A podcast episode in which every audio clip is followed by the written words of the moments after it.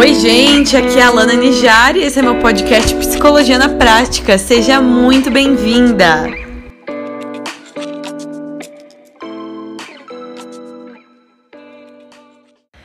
E aí, minha gente, vamos lá para mais um podcast. Eu queria primeiro começar agradecendo de coração. Eu hoje acordei com essa notícia maravilhosa de que o podcast Psicologia na Prática tá entre os 100 podcasts mais escutados aqui do Spotify. Então, queria agradecer a cada um de vocês que tá aqui comigo, que tá compartilhando. E, sério, de verdade, eu tô muito feliz de estar. Tá trazendo mais esse conteúdo para vocês hoje. E só para vocês terem uma ideia, eu tô aqui sentada aqui no meu sofá agora com uma pessoa, simplesmente a pessoa mais especial da minha vida, que é o meu marido. Dá um oi aí, amor. Oba!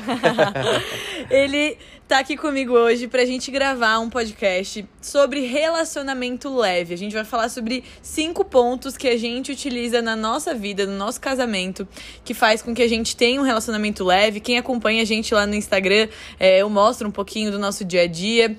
E eu sempre recebo essa pergunta, né? Como faz para ter um relacionamento mais leve? Muita gente falando que admira muito a forma como a gente se relaciona, amor, a forma que a gente mostra. É claro que no Instagram a gente não mostra é, as brigas, as discussões, mas eu vou falar a verdade verdade, eu tenho que ser bem sincera, que são muito raras, né, amor? Verdade. A gente tem uma relação muito legal, até quando a gente tá meio esquentado com outras coisas, a gente busca não descontar um no outro, a gente busca sempre conversar bastante, né? Na verdade, eu acho que o nosso relacionamento é melhor fora do, do Instagram do que dentro. É verdade. Porque lá no Instagram tu tira muita onda comigo. Né? Fica mostrando as coisas aí que eu. eu tiro onda com ele. Mas, gente, eu tô muito feliz de compartilhar aqui com vocês hoje, porque eu sei que muitos de vocês têm problemas de relacionamento. Tô falando mais hoje de relacionamento amoroso. Se você tem namorado, namorada, se você tem um marido, né, ou uma esposa, que tem vários homens aí que nos escutam também, eu acredito que você vai conseguir usar muito esses pontos que a gente vai compartilhar. Como você sabe, eu sempre trago coisas muito na prática para vocês. E se você você é solteira, solteiro ainda, não tem problema. Você vai poder, já desde agora, planejar como seria um relacionamento leve que você quer ter. Isso ajuda muito, né, amor? Desde da solteirice aí já ter isso em com mente. Com certeza, com Legal. certeza. Me fala o seguinte, antes de tudo, gente, a gente tá casado há oito anos, né? É, há sete anos? Sete anos. Sete anos. É. E Juntos alguns 8, meses já. Isso. Vai fazer mais seis meses tá, já. Mais seis meses vai fazer oito anos, né? Exato. O Israel foi meu primeiro namorado, assim, real oficial, mas ele já teve algumas outras, alguns outros relacionamentos. Eu acho que eu queria começar te perguntando, amor. Ai, meu Deus. Não, como é que tu vê, assim, a nossa relação comparando com outros relacionamentos que você já, já viveu ou que você já presenciou? O que, que você vê de diferente no nosso relacionamento? Ah, eu acho que tem várias, tem muitas diferenças, né? Eu eu não quero entrar nesses pontos agora. Não, mas assim, de falar de, da forma como a gente se relaciona, sabe? A gente já pode meio que introduzir esses pontos aqui. Ah, sim. Então, eu acho que o principal nosso, do, da, da, de diferença, assim, pro nosso relacionamento, é principalmente a parte de. Que, que eu vejo que o nosso relacionamento é uma junção de propósito, de valores, de visão, uhum. muito claro, né? A gente não tá é, tentando encontrar resposta um no outro. A gente, uhum. na verdade, é, nós éramos pessoas que a gente já. Nós já nos sentíamos realizados sozinhos, a gente já se dava bem com a gente mesmo sozinhos, uhum. e daí a gente curtia nossa vida de uma forma saudável sozinhos, e quando a gente se juntou, a gente se juntou para somar, né? E não para para se subtrair, né? E aí a gente vai até inclusive falar um pouco sobre isso, muito né? Muito bom, amor, muito bom. E, e eu acho que exatamente isso que Israel falou, assim, ter uma pessoa para caminhar junto tem que ser algo que vai somar, algo que a gente já tá tão feliz e aquela pessoa, ela vai fazer a nossa vida ainda mais feliz. Eu sempre vi assim relacionamentos de muita briga, de, de muita discussão, eu falava, cara, eu prefiro ficar sozinha do que estar tá num relacionamento assim. Então eu gosto muito de trazer essa leveza para dentro de casa. Isso não significa que a gente não resolva os nossos problemas, que a gente fica empurrando para baixo do tapete, mas é que a gente escolhe resolver com amor, né? Acho que isso é super importante. E a gente separou aqui para vocês cinco pontos Pega a caneta e o papel Isso, aí que. Pega a Lá caneta vem. e o papel. E o seguinte, tá? Se você tá curtindo já esse podcast, se você tá sentindo que vai ser bom esse episódio, já tira um print aí enquanto você tá escutando e compartilha no Instagram. Me marca. Se quiser marcar o Israel também, o nosso arroba é bem parecido. Meu arroba Lana Nijar, o dele é arroba Israel Nijar. E eu, isso é muito importante pra gente saber que vocês estão gostando e que vocês querem mais conteúdos como esse. Então vamos lá. Amor, Vamos falar desse primeiro ponto aqui? Começa falando. O primeiro ponto é a decisão de permanecer juntos. Perfeito, muito bom. Amor, eu acho que esse primeiro ponto talvez seja É, os cinco pontos são muito importantes, tá? Então tô, pode ser que eu fale isso nos cinco pontos. Esse aqui, ele é um dos mais importantes porque eu vejo assim, tem muita gente que é, se, tem uma paixão um pelo outro, e aí eles casam e aí passa aquela onda da, da, da novidade, né? Daquela uhum. empolgação. E daí é, tudo fica muito frágil, né? Tudo fica muito. Tipo assim, eu tô com você enquanto você me fizer feliz né? Eu tô uhum. com você enquanto tudo estiver indo bem. Uhum. Mas a hora que o negócio ficar ruim, é, eu acho, uhum. não sei se eu uhum. quero tanto. Isso. E eu acho que uma das é, umas coisas chaves que a gente fez foi essa decisão. Uhum. Nós vamos permanecer juntos até o fim das nossas vidas e não tem a possibilidade da gente se separar. Tipo, a gente não vai aceitar isso como uma opção. A gente não vai ficar ameaçando um ao outro de, ah, então eu quero divórcio, ah, eu quero me separar. Uhum. Quando isso não tá na, na em, em, como uma opção, né? Como uma opção, fica muito mais fácil de resolver, né? É, a gente tem que resolver os problemas. Eu acho que lembra, hoje. Conta aquela situação bem no iníciozinho lá do nosso casamento, lembra? Que, que é, falou isso pra mim? Vamos, vamos esperar o segundo ponto que deu, eu conto ah, aquilo tá, lá. pode ser, pode ser. Aquilo lá vai encaixar bem. Mas eu achei muito legal isso que Israel falou, porque assim, é claro que existem situações, às vezes, que fogem do nosso controle no relacionamento, né? A gente não tem 100% de controle sobre o que a outra pessoa vai fazer. E tem situações, sim, que podem levar a um divórcio, a uma separação, a um término, principalmente no namoro, né? Onde o namoro ele foi feito para terminar. Ou termina em casamento, ou termina mesmo e cada um segue bom. seu caminho. Mas, é, quando a gente decide estar junto os problemas do dia a dia, situações que são situações que são possíveis de ser resolvidas, é, a gente tem que tomar muito cuidado para não colocar sempre a separação como uma opção. Então, quando você fica jogando na cara um do outro, qualquer momento ameaçando isso, isso torna a relação muito mais pesada, né? Muito mais pesada. Eu acho que é, entrar no segundo ponto agora vai trazer Pode mais ser. clareza ainda sobre esse primeiro ponto. Ótimo. É, então, quando você tem essa decisão de que você vai permanecer junto com a outra pessoa, é, e, nós dois somos cristãos e a gente tem isso como uma coisa das nossas vidas, né, amor? Tipo, de que a gente vai viver até o fim da vida juntos. Eu quero. Exatamente. e o segundo ponto é funcionar como um time. Então o que aconteceu? Eu vou contar uma história para ficar mais claro isso aqui. A gente estava já uns três meses casados uhum. e aí a Lana tem o jeito dela, tem o meu jeito. E a gente tava se adep... a gente não, a gente casou muito rápido, tá? A gente só pra vocês entenderem. A gente casou em nove meses desde o dia que a gente conheceu. Então, é, quando a gente casou, a gente começou a se conhecer mais. E, óbvio, toda vez que você junta duas pessoas debaixo do mesmo teto, com diferentes culturas e é, educação, hábitos e etc., você vai ter conflito, é normal. Sim. Né? E eu lembro que a Alana tinha, é, tinha uma tinha os jeitos dela, eu tinha os meus, e começou a trazer Olha conflito. Olha o que, tu vai falar, A parada era que eu tinha uma forma mais, assim, meio grosseira de falar algumas coisas. Falava muito, muito direta, muito ríspida, não falava com carinho, era um pouco da, da cultura da minha casa. A gente era muito direto, e na casa do Israel eles já são um jeito bem diferente, a família dele. Então, quando eu comecei, já logo nas primeiras semanas, comecei a, a, dar essas patadinhas, assim, de leve, a gente começou a brigar por besteira, quase todo muito dia. Muito besteira. E tem muito casal que vai se desgastando por causa por disso, causa né? disso, por besteira. Coisa Exato. do dia a dia mesmo. É, e aí o que aconteceu é que eu comecei a ver que ele tava ficando meio chato e tal. Uhum. Três semanas já daquele jeito, né? Uhum. Não que a gente tava brigando três, três, é, durante três semanas. Mas a gente já tava né? se cutucando por três semanas desse jeito. Uhum. E aí é, eu peguei, chamei a Lana e eu falei assim, amor, é o seguinte. É, a gente não vai separar, né? A gente vai ficar até o resto da vida juntos, né? Exatamente. A gente tá nisso juntos. É, exatamente. Tá, então deixa eu te contar uma coisa. Eu não tô competindo contigo, tá? Uhum. Eu não tô querendo tá ser um contra o outro. É, tá no, é, a gente não tá num ringue aqui, um lutando contra o outro para ver quem vai ganhar uma guerra. Na verdade, a gente é um time, a gente tá remando pro mesmo lugar, tá? Uhum. Então, se a gente vai passar até o resto da vida juntos e a gente é, já, de, já decidiu feliz, né? que vai permanecer, que, que a gente vai ficar junto, não importa o que aconteça.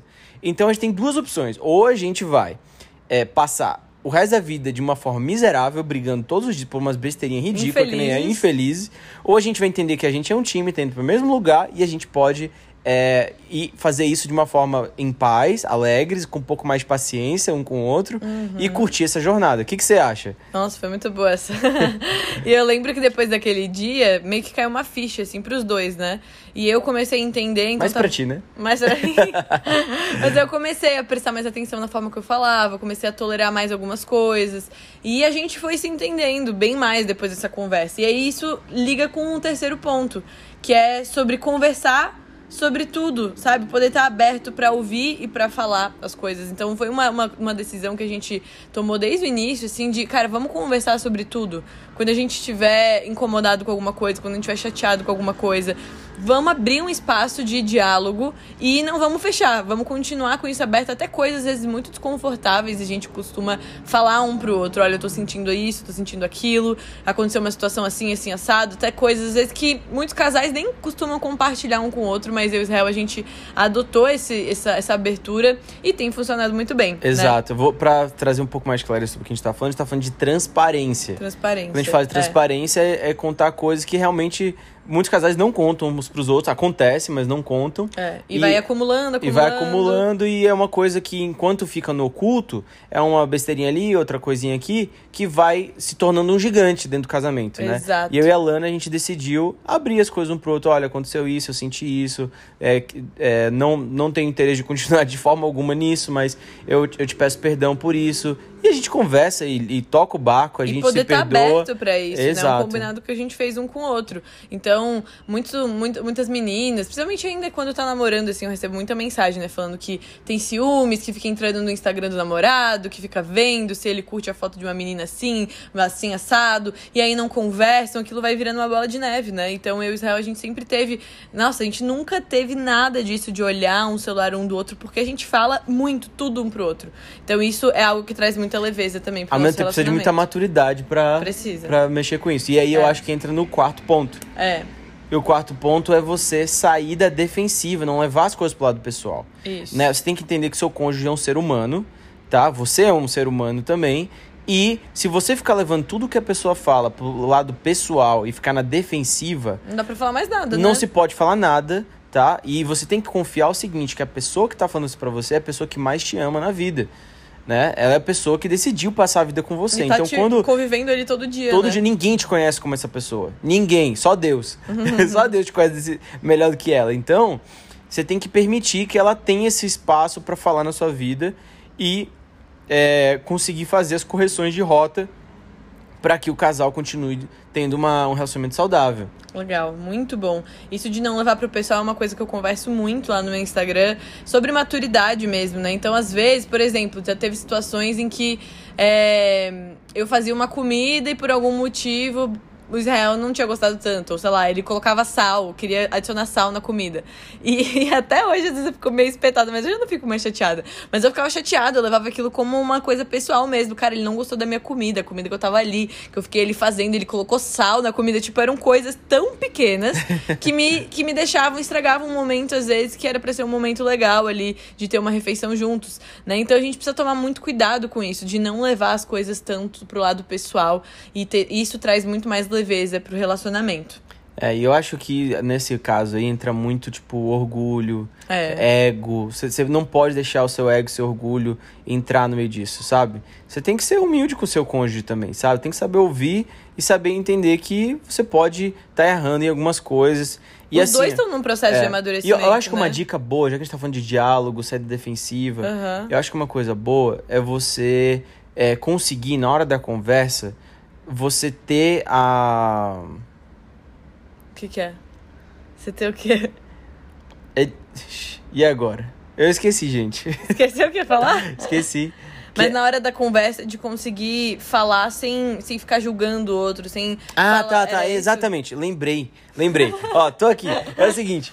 Quando, a, quando você entra pra conversar, que você. Que o, o, o casal. Tipo assim, você pode ter a melhor das intenções quando você faz uma coisa. Sim. Mas se a outra pessoa pega e comunica, cara, quando você faz isso, me você me faz assim." sentir dessa forma, Isso. sem criar julgamentos. Ah, você fez isso porque você é desse não jeito. valorizou que eu fiz a É, comida. não valorizou. Não, você, para você não trazer pra defensiva, você pode fazer isso. Você pega e fala, cara, quando você fez Coloca isso. sal na comida, eu me É. sinto desvalorizada. Exato. E eu vou falar, amor, não tem a ver sobre te desvalorizar. Na verdade, eu tô super feliz que você fez uma comida comida, tá pra mim.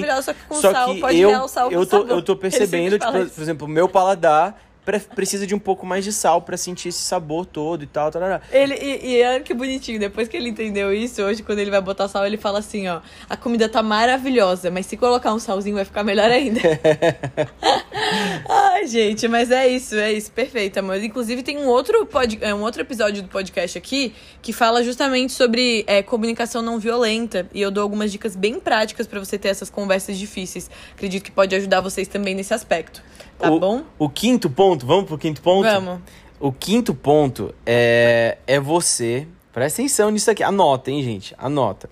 O quinto ponto é você não é, jogar coisas na cara do seu Nossa, cônjuge. essa é muito boa. Tá? Quando você tiver irritado, irritada, coisa que você vai se arrepender amargamente É. de ter falado no momento de raiva. Que as palavras ditas, gente, não tem como voltar atrás, não tem como apagar a memória da pessoa. Isso é uma coisa que o Israel a gente extraiu de aprendizados de outros relacionamentos que a gente via, né? É, eu presenciei muitas discussões assim ao longo da minha vida enquanto eu crescia e muitas vezes ouvia palavras sendo ditas muito ofensivas. Porque imagina, você, a pessoa que você convive ali, que você conhece tanto, você sabe exatamente qual é a ferida dela, qual é a coisa que você vai falar que vai ofender aquela pessoa. A gente sabe isso com as pessoas que a gente mais conhece. E o que acontece no momento da raiva, a gente diz coisas que a gente não gostaria de dizer, mas a gente faz pra machucar a outra pessoa. E aquilo não, por mais que você peça perdão depois, não tem como voltar atrás. Eu já vi muitos casos, até de clientes minhas, que a, a- pessoa falou algo há 10 anos atrás e aquilo ainda volta nas brigas, né? Nossa, É. mas você falou aquele dia que eu era isso, isso, isso. É verdade. E você precisa entender, cara, você tem uma. Vou botar, usar o termo autoridade, assim, Uhum. pra.